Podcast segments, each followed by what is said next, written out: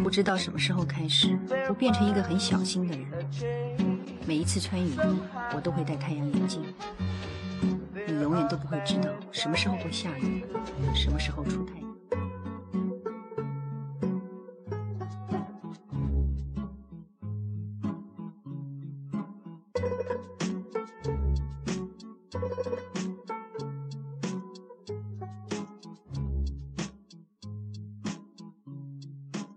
道从什么时候开始，在每一个东西上面都有一个日子。秋刀鱼会过期，肉酱也会过期，连保鲜纸都会过期。我开始怀疑，在这个世界上没有什么东西是。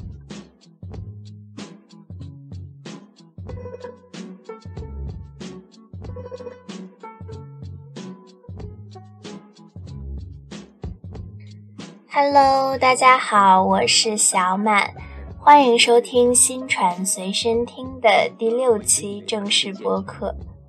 那在今天的内容讲述之前呢，我想要先讲两件事情。第一件呢是有关于上一期提到的新播客的素材征集活动。我等了一周了，没有人联系我呀，我好伤心。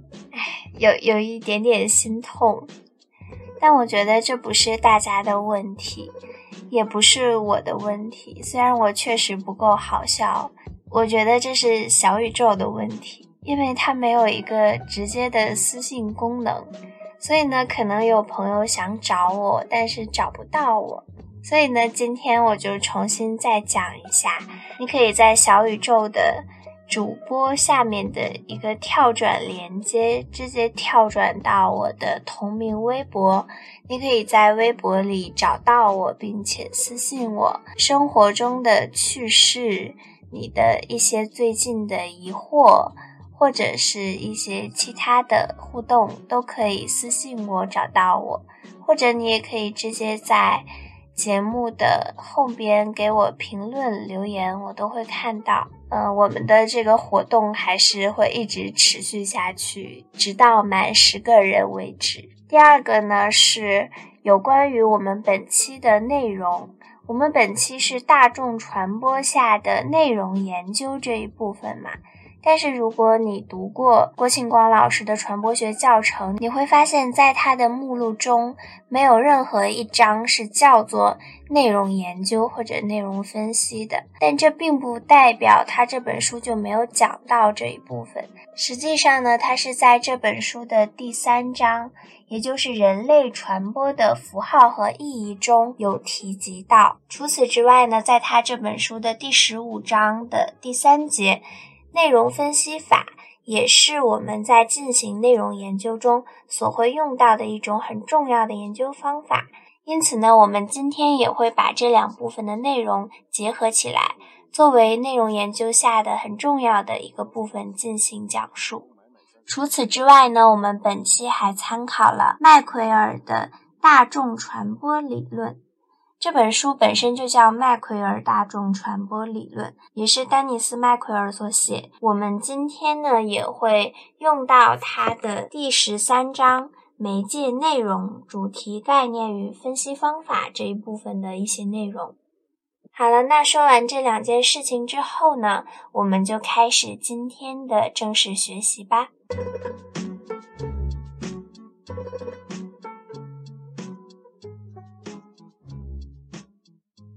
在麦奎尔的这本书中呢，他写道：要判断大众传播如何发挥作用，最容易获得的证据呢，就是来自于它的传播内容。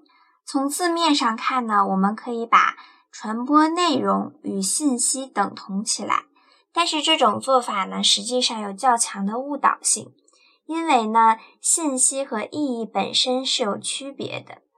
存在于印刷品、声音、图像等物质文本中的信息是最直观的，是固定的。但是呢，嵌入在文本中或是传达给接收者的意义呢，并不能轻易的被人读出来。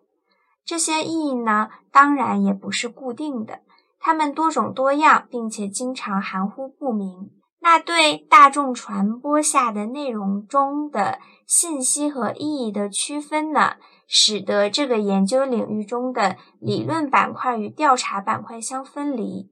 这种分离呢，是沿着传递式以及仪式或者说是文化式这两种不同的传播模式而来的。提到传递式和仪式这两种区分呢，大家之前应该听到过。我们讲传播是一种传递，它实际上是对立于詹姆斯·凯瑞的传播是一种仪式的观点的。那对于信息和意义的区分呢，也正是在传递观和仪式观的区分中进行的。所以呢，由于这两种分离，导致我们在进行媒介内容研究的时候呢，既要研究信息本身，又要研究信息下所传递的意义。因此呢，我们在进行内容研究的时候呢，要着眼于内容分析的三个方面。第一个就是作为信息的内容，第二个是作为隐含意义的内容，也就是作为符号的内容。第三个呢，就是传统的定性的内容分析，也就是和我们的研究方法联系到一起。那我们最初在对传播这个概念本身下定义的时候。施拉姆和阿耶尔呢，就从信息学的角度对传播给出了界定。施拉姆呢，在《传播是怎样运行的》一文中就写到：“当我们从事传播的时候呢，就是在试图与其他人共享信息、某个观点或者某个态度。因此，传播至少有三个要素：信源、讯息和信素。”而阿耶尔呢，也明确地指出。传播在广义上指的是信息的传递，它不仅包括接触新闻，而且包括表达感情、期待、命令、愿望或其他任何什么。也就是说，从信息学的角度，我们把传播内容本身就等同于信息。那从这个观点上看，信息本身是要做出一个界定的。那信息科学就认为，信息呢是物质的普遍属性，是一种客观存在的物质运动形式，它是以智能波动的形式所呈现的结构、状态和历史。这是一种很广义的信息概念。在这个概念下呢，一切可以表述或反映事物的内部或外部互动状态或者关系的东西，都是信息。那信息的功能呢，就是通过传递、表述信息来减少我们对周围环境的一种不确定性。自然界的刮风下雨、电闪雷鸣，生物界的杨花授粉、鸡叫蛙鸣，人类社会的语言交流、书信往来，在广义的信息概念中呢，都属于信息传播的范畴内。那狭义上我们所指的信息呢，就是人类信息。或者说是社会信息，这里的社会信息呢，指的是除人的生物和生理信息以外的与人类的社会活动有关的一切信息。因此，我们在传播学中所讲的信息呢，就是狭义上的社会信息的这个概念。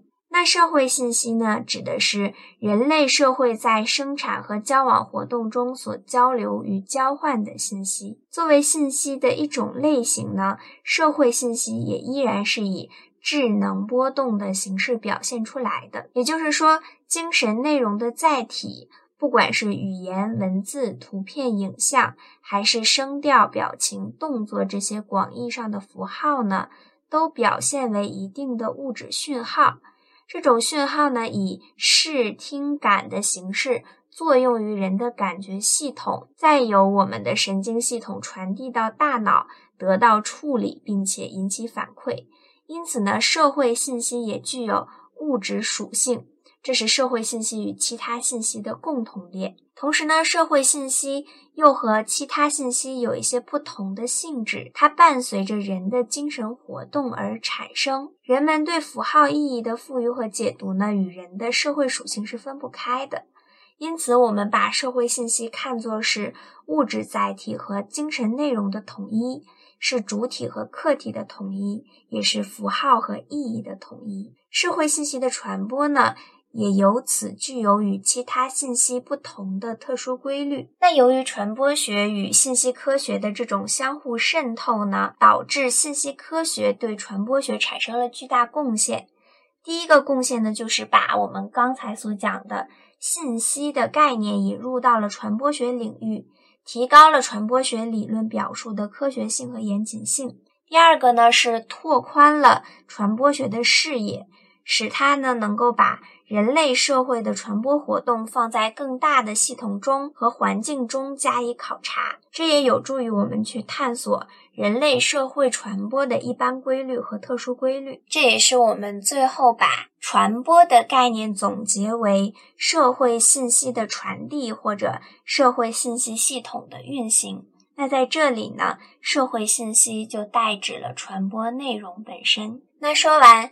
信息、社会信息之后呢，我们来说社会信息作为一个大的信息系统，它具有四种特点。第一个呢，社会信息系统是一个开放性的系统。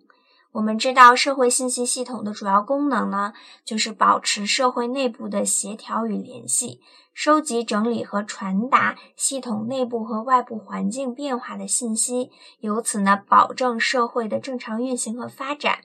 因此呢，它对内要形成有效的传播渠道，对外呢要拓展它的触角。开放性也由此是社会信息系统执行功能的一个重要前提。第二点呢是整体性，社会信息系统是由各种子系统相互连接、相互交织而构成的整体。子系统呢，如果根据信息的类型加以分类呢，可分为经济信息系统、政治信息系统、文化信息。系统等等，如果根据传播形态分类呢，则有个人的、人际的、群体的、组织的、大众的信息系统等。关于这种分类呢，我们也提到过了。那每个子系统之间呢，既相对独立，又和其他子系统呢互有联系。传播学者拉扎斯菲尔德和卡茨在他们的经典研究成果《个人影响》中发现呢。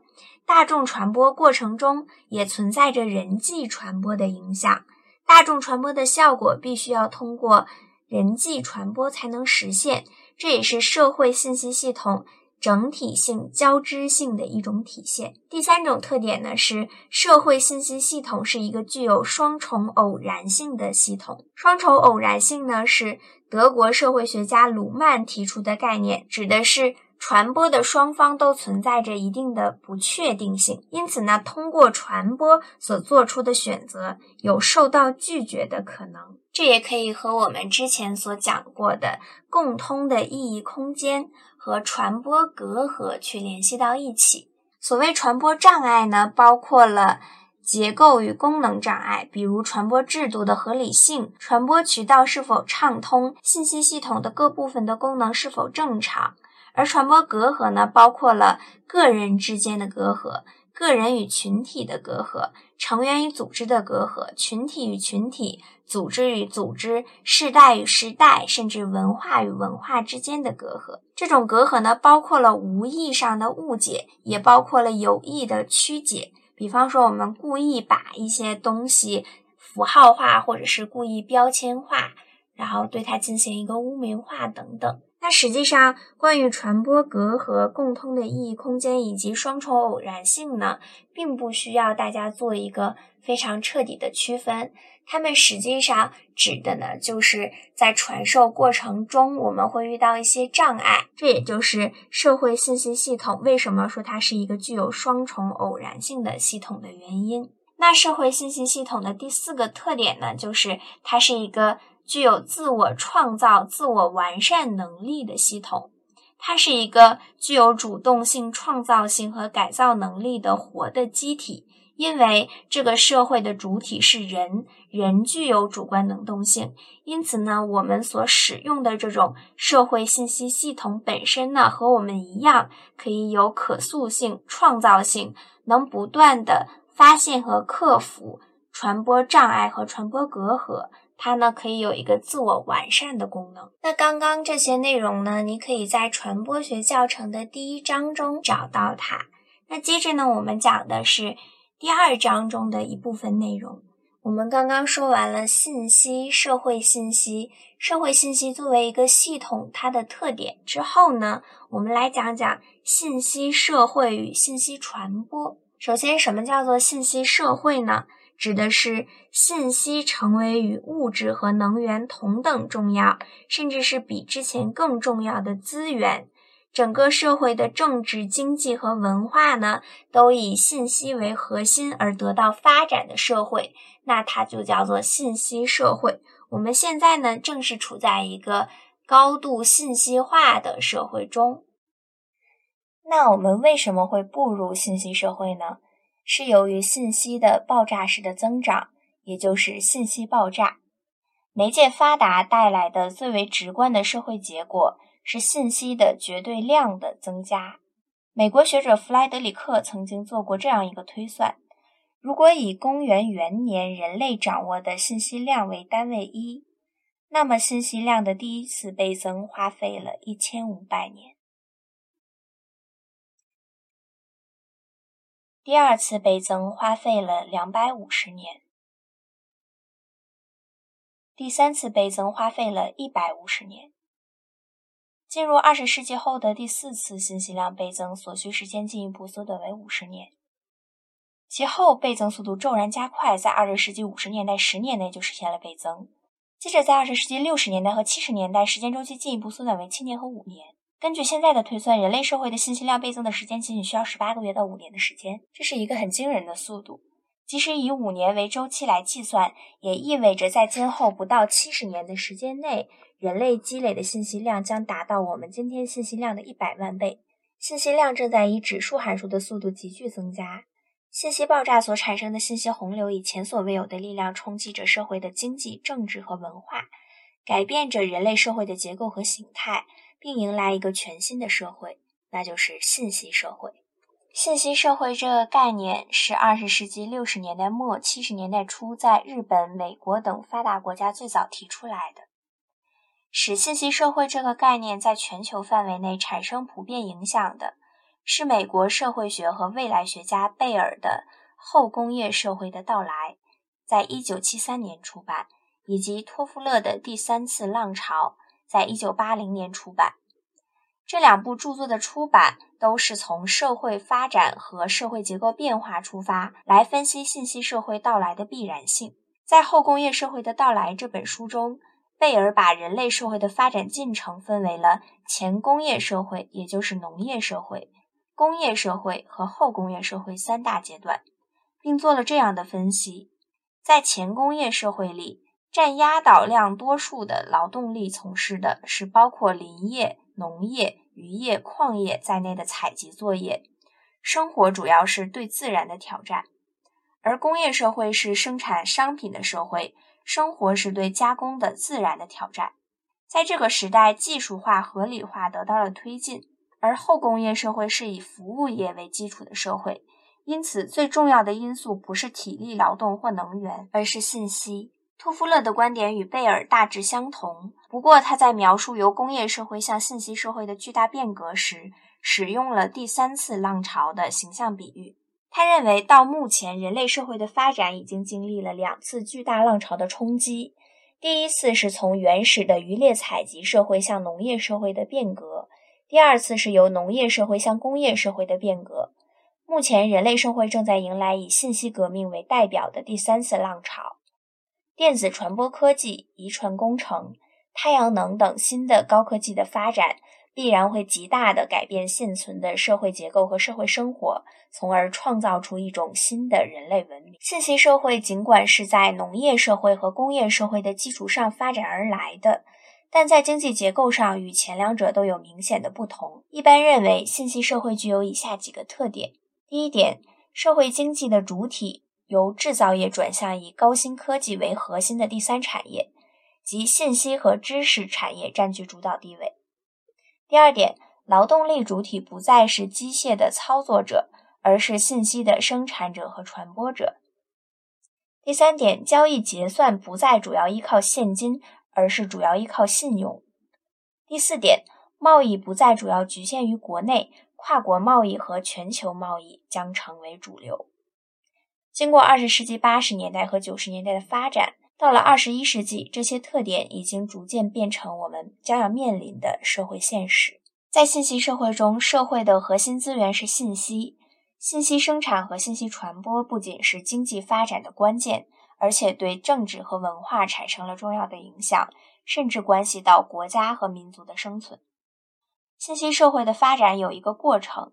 从媒介普及的角度，我们可以把第二次世界大战后的社会信息化进程分为两个阶段，即初级信息化阶段和高度信息化阶段。初级信息化阶段是从二十世纪五十年代到八十年代中期，在这个阶段，报刊、广播电视等大众传播媒介得到了高度普及，个人用的媒介也日趋多样化，如电话、录音、录像、摄影、传真等。都达到了相当高的普及程度。这个阶段与二十世纪五十年代以后人类社会的信息量倍增的速度骤然加快是相对应的。第二个阶段即高度信息化阶段，是从二十世纪八十年代末直到今天。这个阶段的特点是大众传播媒介进一步发达，广播电视进入数字化多频道和卫星跨国传播时代。第二点是微型电脑普及到家庭，并迅速成为个人进行综合信息处理的媒介。第三点是以计算机、互联网络和多媒体为代表的新传播的发展，使不同媒介的功能出现了融合的新趋势，也就是我们常常说的媒介融合。由于把传播内容视为是信息，是一种典型的传递观的看法，因此呢，在持有这一观点的学者们看来。所有或然性问题，最终呢都可以被分解为一系列非此即彼的问题。同时呢，在解决信息问题的时候，问题数有多少，信息数就有多少。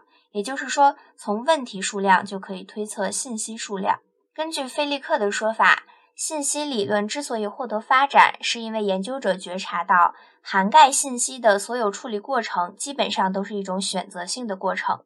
传播学中的数学理论提供了一种客观的方法来分析传播文本。客观性的量化研究的基础是双重编码系统，也正是这个编码系统构成了数字化计算的基础。这种信息理论呢，有助于分析文本的信息内容，并且开启了多种研究路线。有理论认为，传播内容包含了信息制作者的理性目的。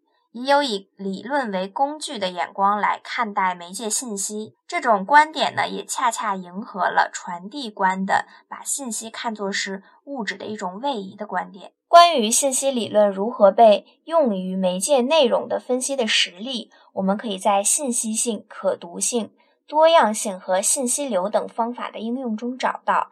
这也就是信息理论在内容研究中的一个应用。首先呢，我们来讲一讲。信息性，也就是信息价值。艾斯伯在新闻内容的三个指标的基础上，对于信息性的一些争议性问题进行了研究。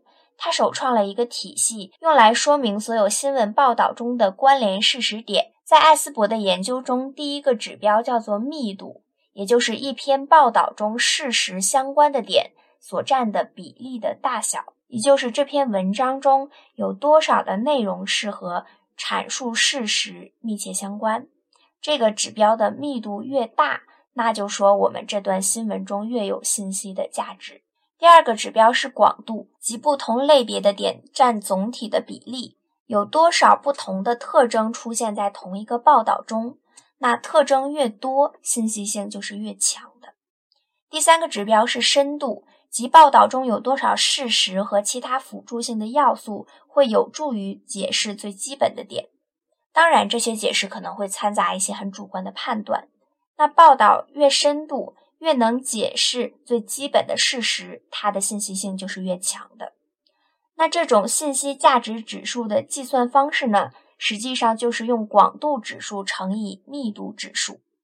事实性呢，确实可以用这种方法进行测量。然而，我们不能断言信息密度和丰富性就能保证信息传播的有效性。这也是用传递观的信息理论来看内容研究的一个局限性。关于衡量新闻文本的另一种价值呢，就是衡量可读性。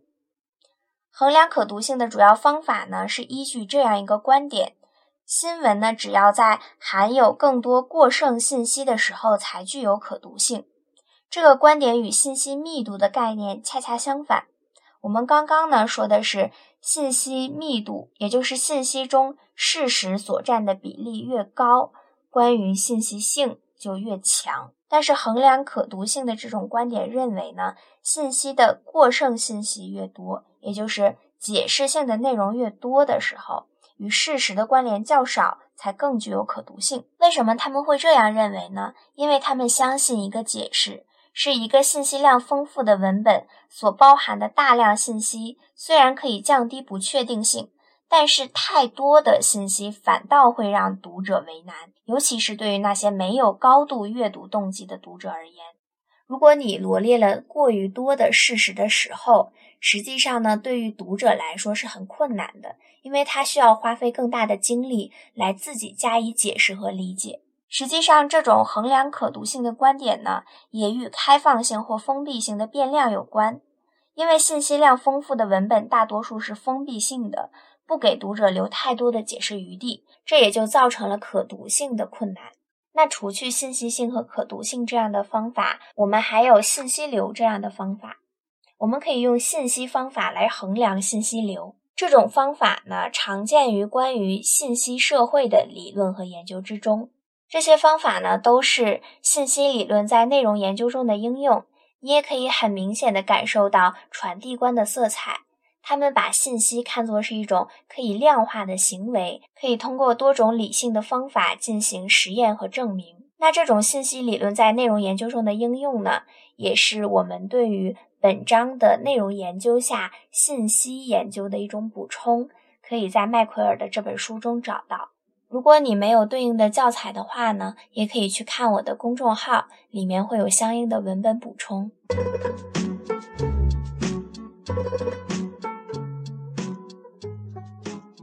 说完了从传播的传递观来看媒介内容之后呢？我们来说，从传播的仪式观或者说是文化观来看传播内容。这里呢，我们就不再将传播内容视为是一种信息，而是把传播内容视为是一种符号，以及符号中隐藏着一些特殊的意义。从结构主义与符号学来对媒介内容进行研究，是一种颇具影响力的方法。它来自于对语言的一般性的研究。一般来说呢，结构主义是指文本中的含义的一种构成方式，是特定语言结构所运用的措辞，包括了符号、叙事和虚构。总的说来呢，语言一直被认为是内藏式的结构。结构一词呢，暗示了元素之间的一种不变的有序的关系。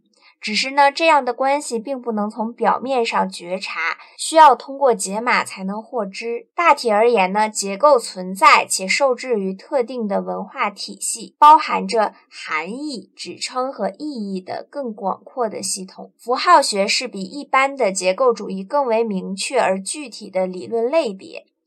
若干经典的结构学或符号学的方法。为媒介内容提供了大量的有帮助的意见。结构主义从索绪尔的语言学发展而来，并融合了结构人类学的某些原则。因此，我们说索绪尔本人呢，也是结构主义语言学的奠基人。结构主义和语言学的区别主要有两个方面：首先，结构主义不仅研究常规性的有声语言，而且也研究任何具有语言特性的符号系统。其次，受主体概念的影响，他并不太关注符号系统本身，而更关注所选的文本以及文本的含义。因此，结构主义更关注符号系统在文化层面的解释。这也就迎合了我们刚刚所说的传播的文化观、仪式观。结构主义不仅仅依靠符号的语言学含义，由于在语言学看来，符号系统仅仅是一套实用工具，这就使得语言学在意义阐释上有所不足。因此呢，结构主义更加关注文化意义，所以就弥补了这一不足。索绪尔在他的普通语言学教程中。把符号之间的关系界定为是能指和所指，能指也叫做意符。通常表现为声音或图像，能够引发人们对特定的对象事物的概念与联想。所指也称为意指，通常呢指意符所指代或表述的对象事物的概念，或者说是意义。举个例子来说，一个国家的国歌，它是由歌词和乐曲组成的，歌词和乐曲构成了国歌的能指，也就是意符，而它们所代表的国家历史和民族精神，则构成了国歌的概念意义，也就是所指或者说是意指。对符号及其相关要素做了最全面概括的是英国学者特伦斯·霍克斯，他认为。任何事物只要独立存在，并且和另一事物有联系，而且呢可以被解释，那么它的功能就是符号。在这句话中呢，符号及其相关要素主要体现为三个特征：一是符号可以代表事物的形式；二是被符号指示的对象；三是对符号的意义解释。也可以把这三个特征说成是媒介关联物。对象关联物和解释关联物，也就是符号对应着是一种形式，也就是媒介关联物，而指称的对象呢，代表的是对象关联物，解释所阐述的意义呢，就是解释关联物。我们用玫瑰花来作为例子，首先送玫瑰，玫瑰花本身是一种符号，那为什么送花呢？送玫瑰花。本身就是一种送的对象，那送花的这个行动代表了一种意义，就是我要去向谁示好，向谁示爱，也就是送玫瑰和玫瑰花本身以及玫瑰花所代表的爱情的象征，构成了由符号到指称的对象，再到解释意义这样一个思路。那这种联系的定义呢，也说明了三点。第一呢，符号是在一定的指代和表述关系中产生的，没有这种关系，也就不会有符号。那如果玫瑰花不代表爱情，没有这种联系，那你送花本身也就没有任何意义。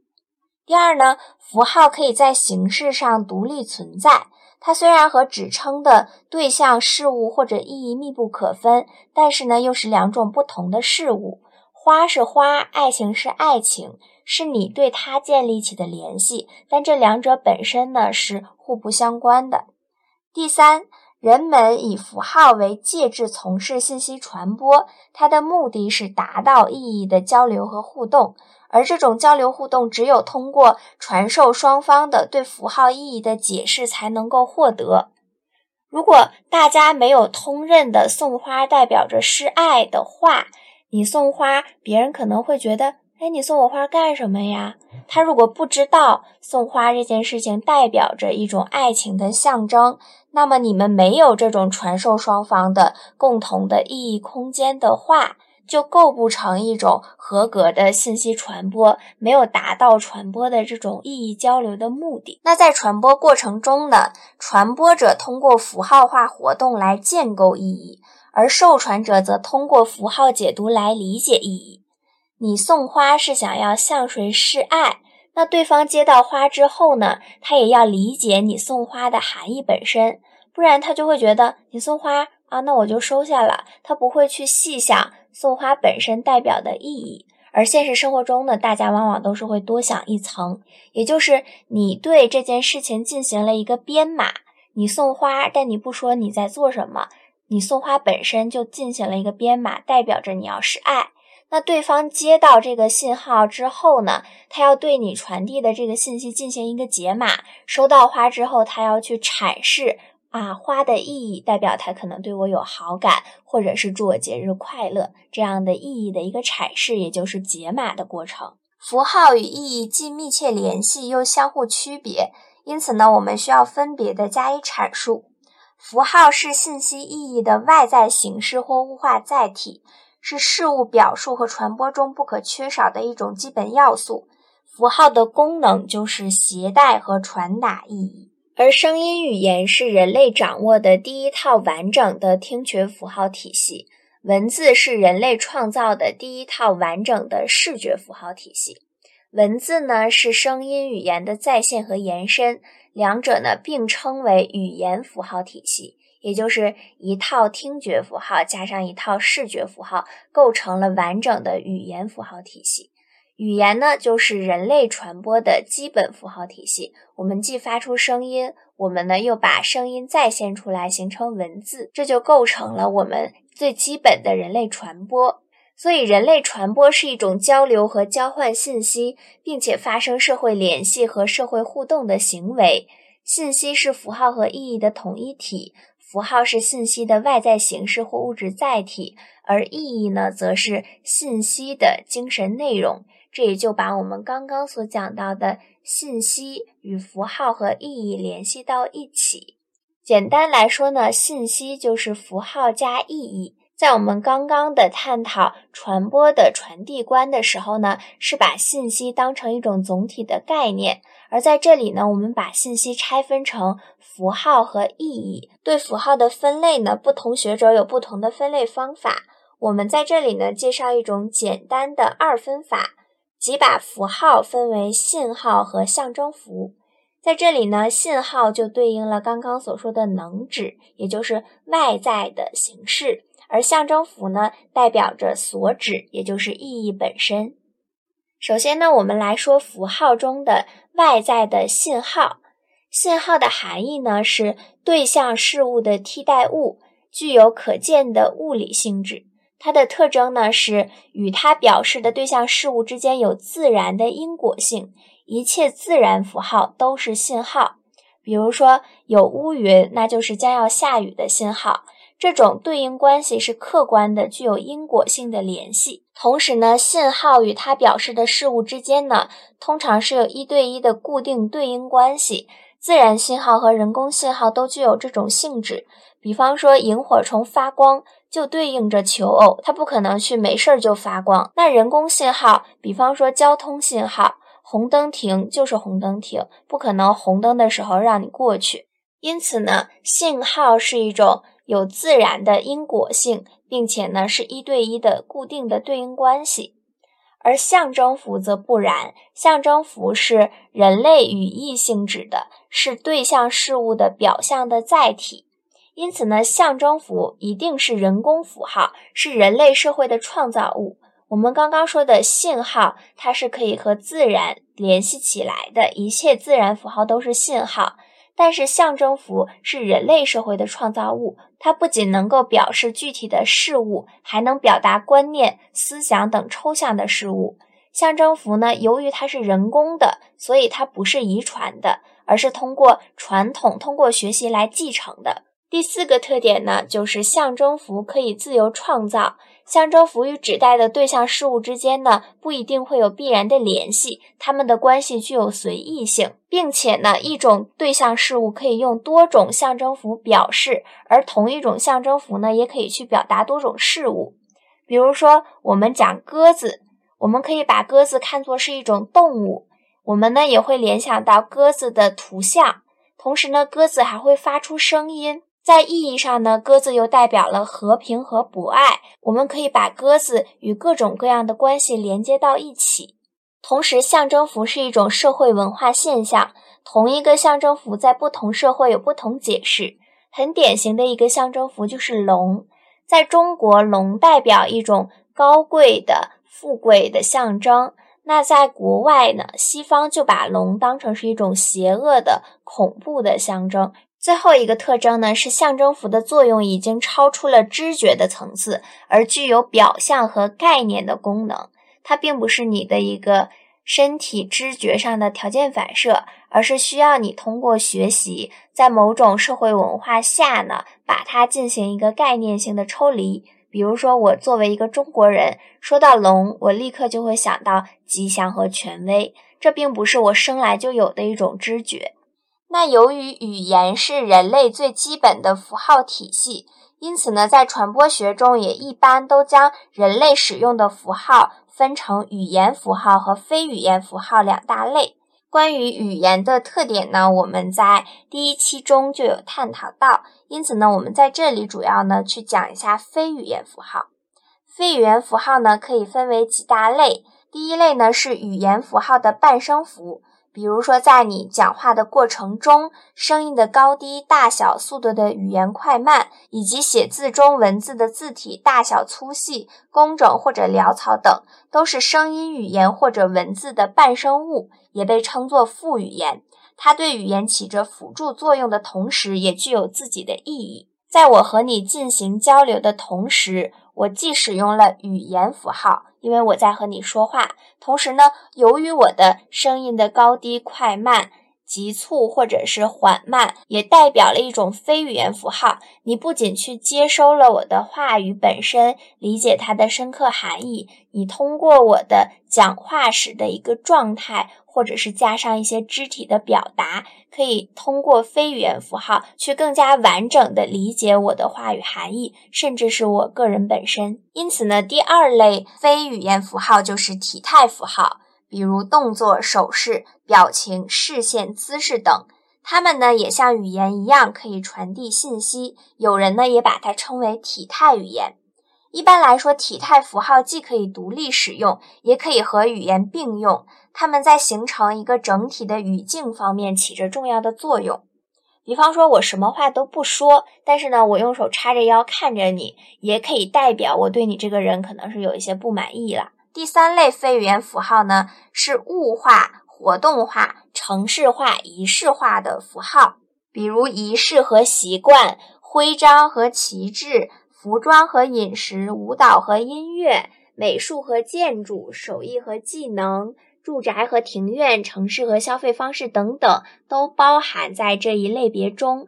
这些不言不语的符号本身呢，也包含着一定的意义。符号的基本功能有三种：第一个是表述和理解功能；第二个是传达功能；第三个是思考功能。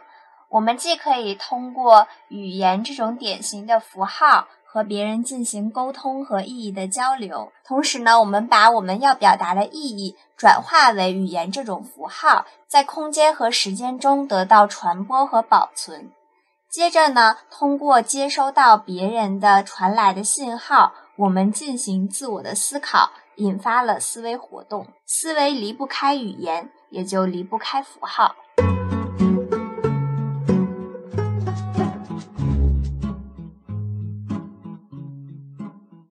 那既然我们说到了符号中的信号，也说到了符号中的象征符，那我们就接着符号的象征符来讲一个很重要的概念，叫做象征性社会互动。考察人类的象征性社会互动呢，可以帮助我们更深刻地理解人类传播的特质。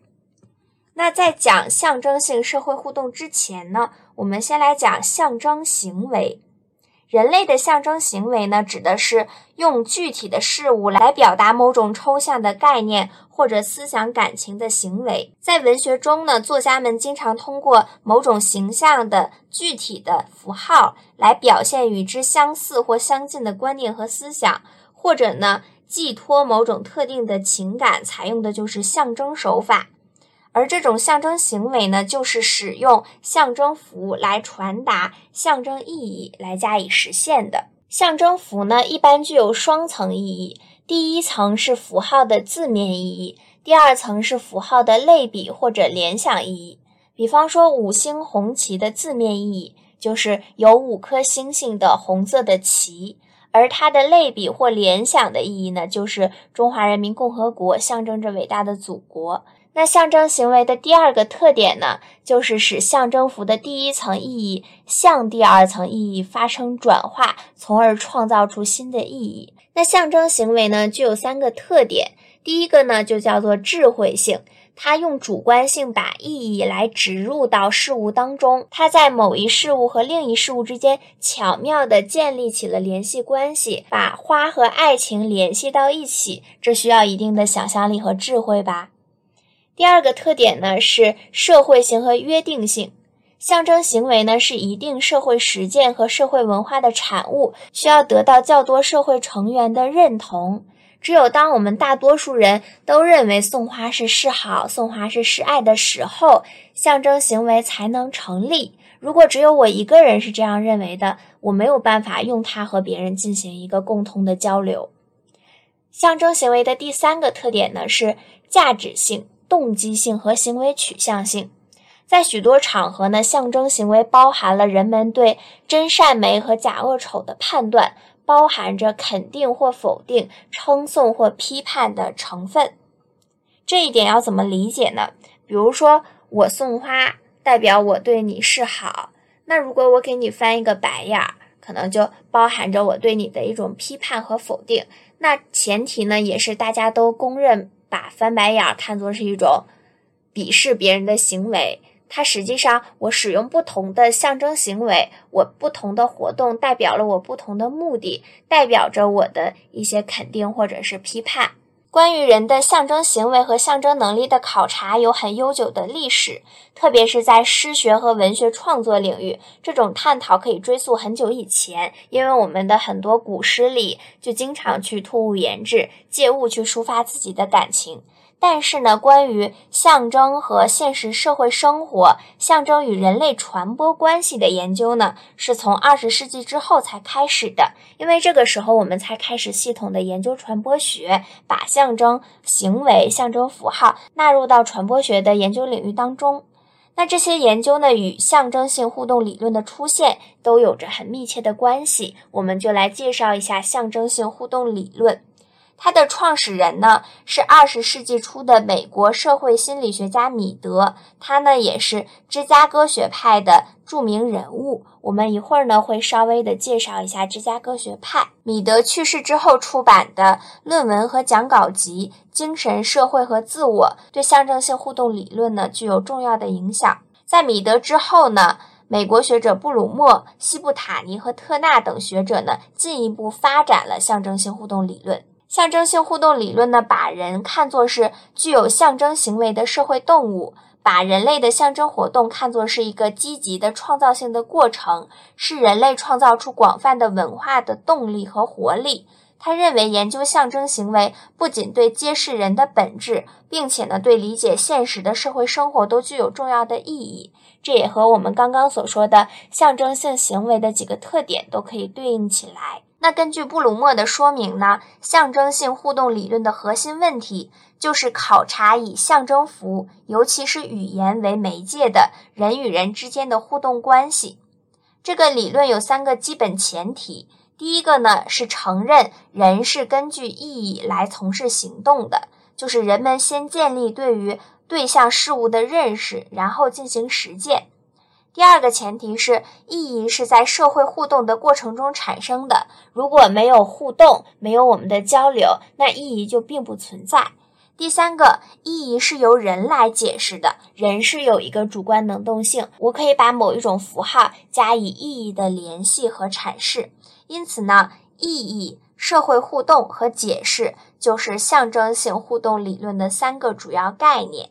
那由于象征性互动具有意义、社会互动和解释的三个主要概念，也就是三个特征，所以呢，我们也要说一说象征性社会互动。象征性社会互动是我们刚刚所讲的象征性互动理论当中的一个重点，它呢指的是人与人之间通过传递象征符合意义而相互作用和影响的过程。由于呢，象征符合意义是一个统一体，所以呢，有的学者把象征性社会互动也就称为符号互动或者意义互动。象征性互动也就是揭示传播这一社会过程的一个基本概念。其实你实际上就可以把象征性社会互动约等于传播本身。象征性社会互动呢，具有几个特点。第一个，它是通过象征符来交流或交换意义的活动。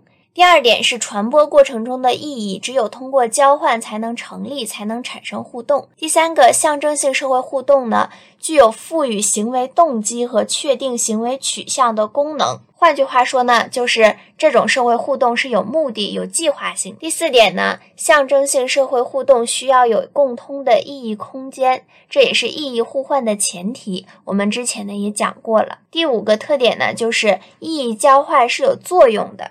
意义交换呢，作为互动性的传播活动，在社会生活中有重要的作用。库利认为呢，它是人与人关系赖以成立和发展的机制。米德认为它是个人与社会之间相互作用的纽带。根据米德的观点呢，人的自我意识就是伴随着意义的传播活动形成的。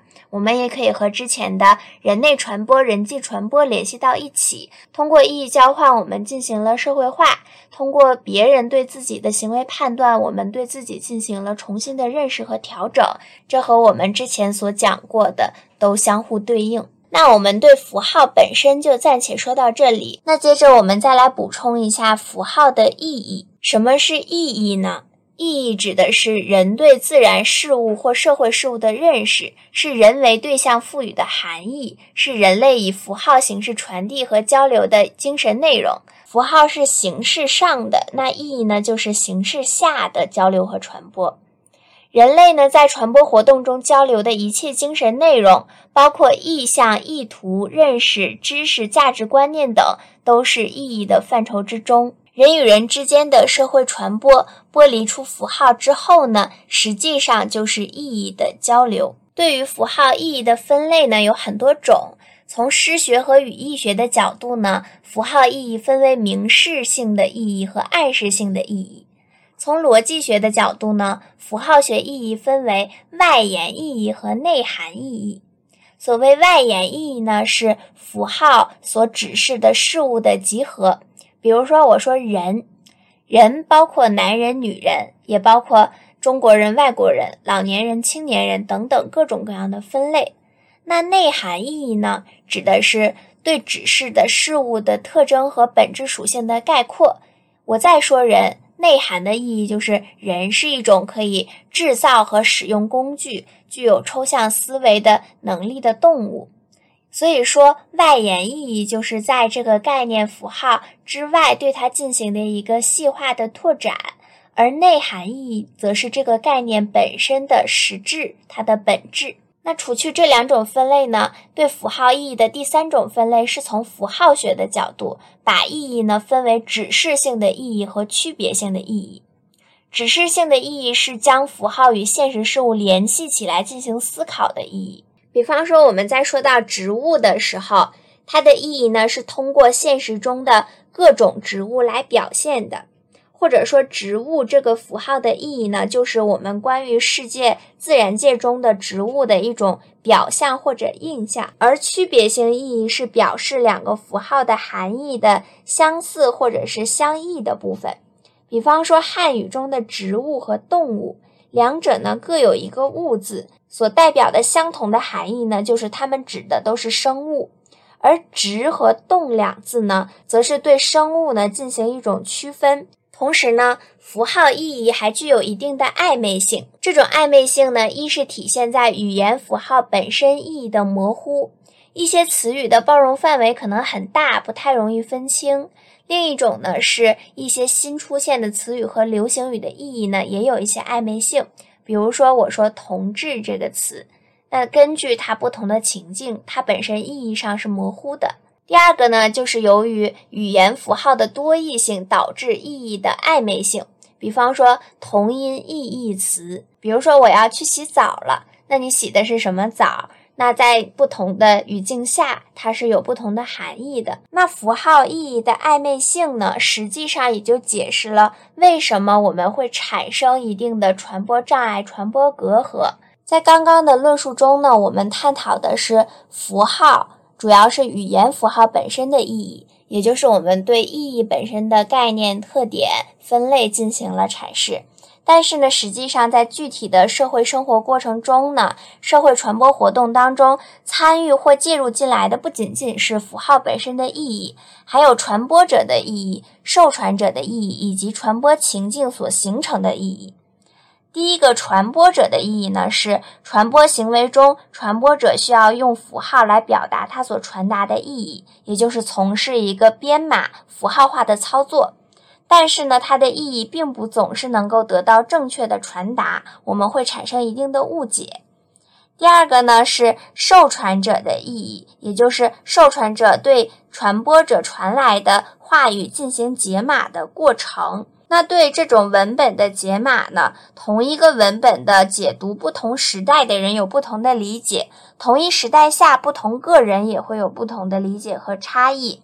这就说明了符号本身的意义与受传者接收到的意义也不一定是同一回事。第三种呢，就是情境意义。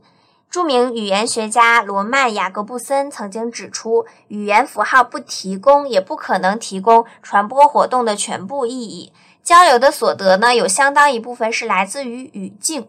所谓语境，在传播学中呢，就叫做传播情境，指的是对特定的传播行为直接或者间接产生影响的外部事物、条件或者因素的总称。它包括具体的传播活动，比如什么时间、什么地点，有没有他人在场。在广义上呢，传播情境也包括了参与人所处的群体、组织、制度、规范、语言、文化等较大的环境。传播情景呢，也会形成符号文本自身所不具有的新意义，并且呢，对符号文本的意义产生制约。比方说，在中国的语境下。我送给对方一个龙的饰品，他可能会很高兴，他觉得你在祝福我，对吧？但是如果我把这个龙的一个饰品送给一个西方人，也许在他看来就是我对他的一种诅咒，也说不定。所以说，不仅是你要表达意义的时候要得当，对方接受意义的时候要充分的理解。可能你们中间呢还要去考虑传播的一个时机、场合，一个大的情境语境下进行一个思考。所以，如何更好的进行传播呢？我们也可以通过传播过程中的意义的一个分析来获得更好的启发。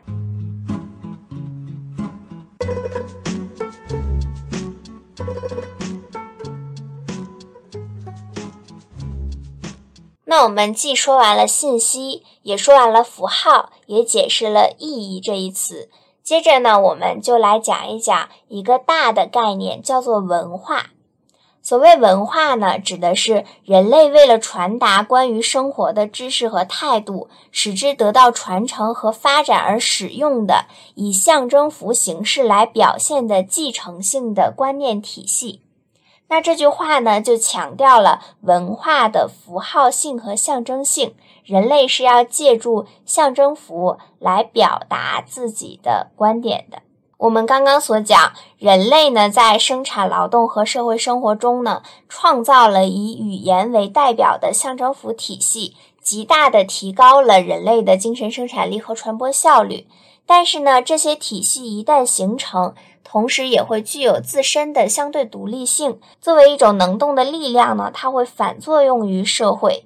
比方说，不同的文化之间是有不同的差异的。受到一个传统式的教育，和你在西方的语境下，在西方文化的渲染下形成的人，是完全两种不同的人格，有不同的意识形态和思想观念。所以呢，在你学习文化，在你学习你所在的环境和社会的知识的同时，它也制约和限制了你的人的形成。比方说，我们如果生在西方，一定会有一种不同的人生。但是，由于我们接受了这种东方的规训，我们就已经成为了现在的这样一个人，而不可能再去发生同时的一个改变。但是呢，正如文化本身。不间断的发展，直到今天一样。作为文化的表现形式的象征符体系呢，也并不是固定不变的。受到符号强制的人呢，有的时候会激进的改变旧的符号，并且创造新的符号。这种变化呢，体现为对旧体系的部分乖离和改造。现代文化的剧烈变动正说明了这一点。比方说，我们对“卷”这个字的重新定义，或者说是对于某一些污名化的标签的一种抗议本身呢，也会去重塑你现在的一个语境和文化。因为人是具有主观能动性的嘛，你可以对一些旧有的、不符合现代潮流的东西加以一个自主自觉的改造。那在现代社会中呢，象征化是一个很重要的特色，表现为社会的政治、经济和文化领域呢，都充满了大量的象征符和象征意义。这实际上是由于我们现在的快速发展和流动造成的。可能在传统的社会中呢，象征符、象征化并没有这么多，而现代社会的信息爆炸呢，为它提供了新的沃土。我们的生活空间呢，也逐渐成为一个符号空间，或者说是意义空间。这里有一个很典型的文化现象，叫做消费文化。那以消费文化为主流的社会呢，就叫做消费社会。这也是由法国学者鲍德里亚所提出的。他指出，现代社会的消费实际上已经超出了实际需求的满足，变成了符号化的物品。符号化的服务中蕴含的意义的消费，鲍德里亚认为，由于消费的符号化和象征化呢，现代社会的消费传播正在越来越体现出差异化的特点，也就是追求个性和与众不同。所谓的风格传播特点是越来越突出了。在这种消费结构下，商品和服务的流行性越来越强，流行性的周期则越来越短。如果仅仅是为了满足一个代步的需要的话，我我们可能买个几万块钱的车就可以满足。但是我们为什么去买一些 B 字开头的车呢？我们呢就是在利用这个象征符来表达我是一个有高消费水平的人，我是一个比较高阶的、比较有社会地位的人物。因此呢，大众传媒实际上也是推行消费模式和消费主义话语扩张的得力助手。因为很多的消费观，很多的一种高奢的一个概念，就是由于大众传播的广告，它的一个宣传，导致可能大多数人都有这样一种想法。所以你看一些宝马的、奔驰的广告，他会尽量的把他的广告做得非常的高级高端，他会去找一些帅哥美女。然后用一种很优雅的姿态从车上缓缓走来，然后非常可能非常潇洒的开着这个车，很潇洒的转身离去。这样，所以大众传媒实际上是和这种消费文化不谋而合，他们是一种合谋的关系。因此呢，我们可以说，象征符的不断创造和更新，体现了社会的进步与活力。它只有在我们满足了。基本的一般的这种物质的消费之后呢，我们才会去创造出更多的象征符。象征符的越来越多，也就正表明了我们的社会生活实际上是在向好发展的。但是呢，象征符的过滥和过频的变动也会造成意义、价值和规范的流动化和无序化，使社会成员的认知、判断和行动产生混乱。比方说，我们。太过于滥用网络语言，太潮流了之后呢，我们可能在正式的、正规的作文中，我们可能会无意识的去写一些网络用语，实际上就会导致我们的一种认知的错乱。比方说，前一秒我还觉得微笑是一种善意的表示，那后一秒我就跟不上潮流了，微笑就变成了一个讽刺的表情。它的变动过于频繁呢，就会像日本传播学者林进所说的，过激的变动和完全的更新会导致传播过程的断裂，引起各种各样的社会问题。比方说，这个微笑的表情就把我们和长辈和父母。进行了一个区隔，实际上会导致我们传播之间的不畅通，导致我们的一些代沟的加剧和断裂。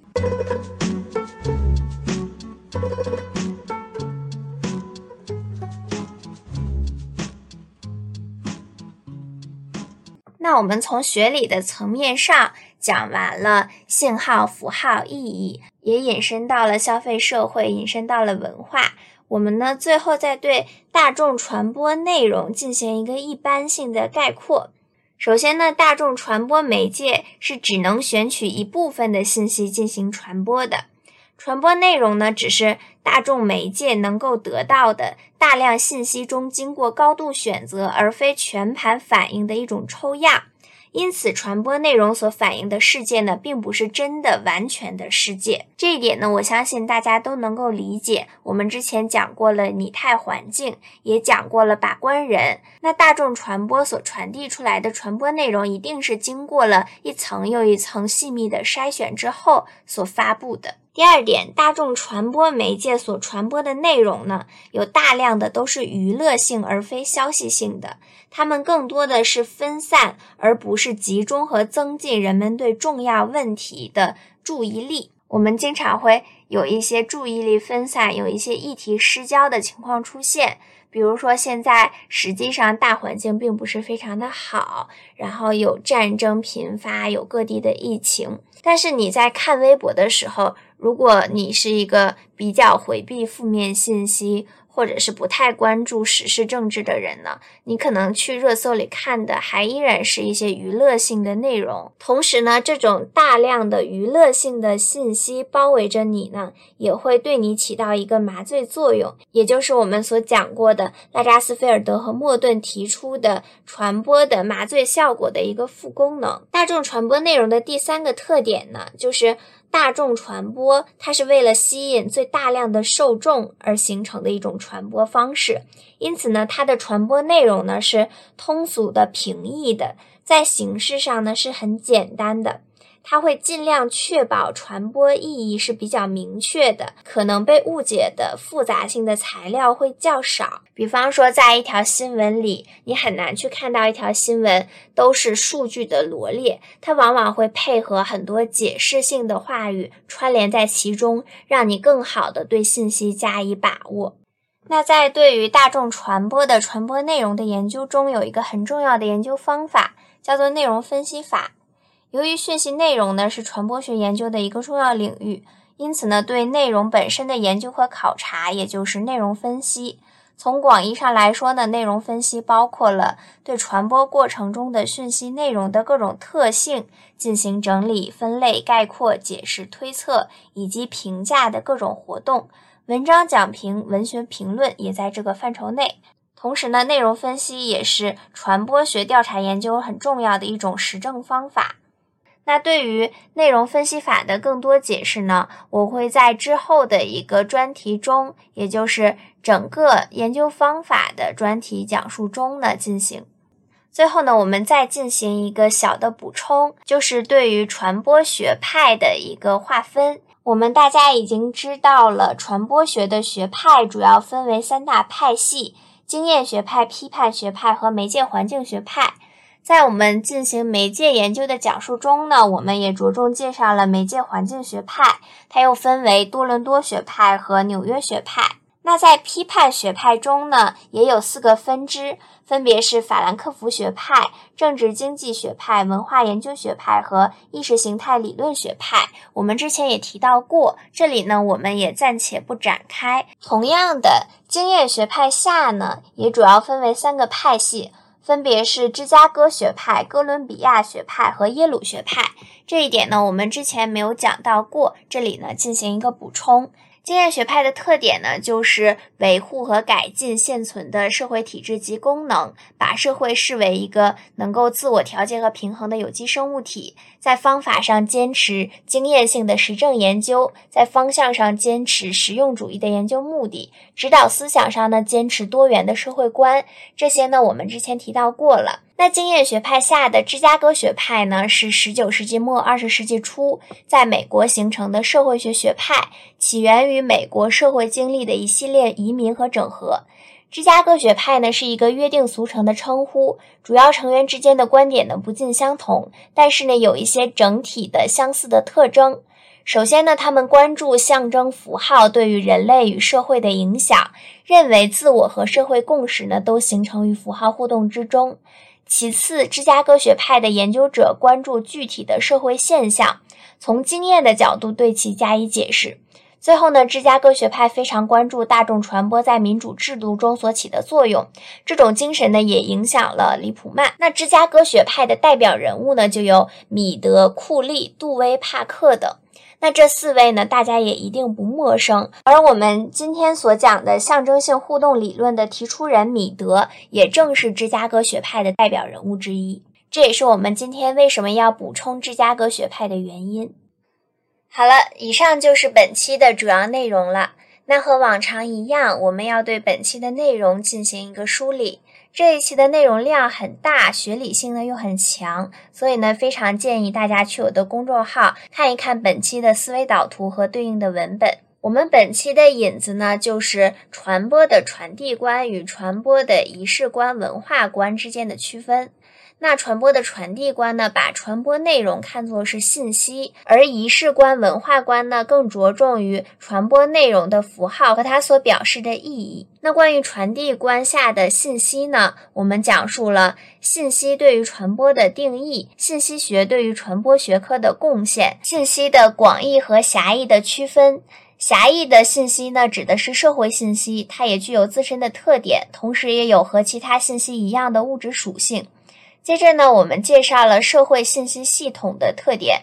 从双重偶然性的这个特点中，我们引出了传播障碍和传播隔阂的概念。我们接着又解释了信息社会和信息爆炸。目前呢，高度信息化的社会也已经到来。从仪式观的角度，我们说传播内容是符号和意义。因此呢，我们对符号和意义都进行了概念上的定义。索绪尔和特伦斯霍克斯对于符号的解释呢，也进一步的帮助我们更好的去理解符号的定义。那符号呢，又分为象征符和信号。信号是自然发生的一对一的连接，象征符中呢，又包含了语言性符号和非语言符号。从象征符呢，我们拓展到象征行为以及象征性互动理论。由象征性互动理论呢，我们又拓展出了象征性社会互动和象征性文化与现代社会。那在象征性互动理论中呢，由于这个理论是由米德提出的，我们也补充了米德所在的学派——芝加哥学派。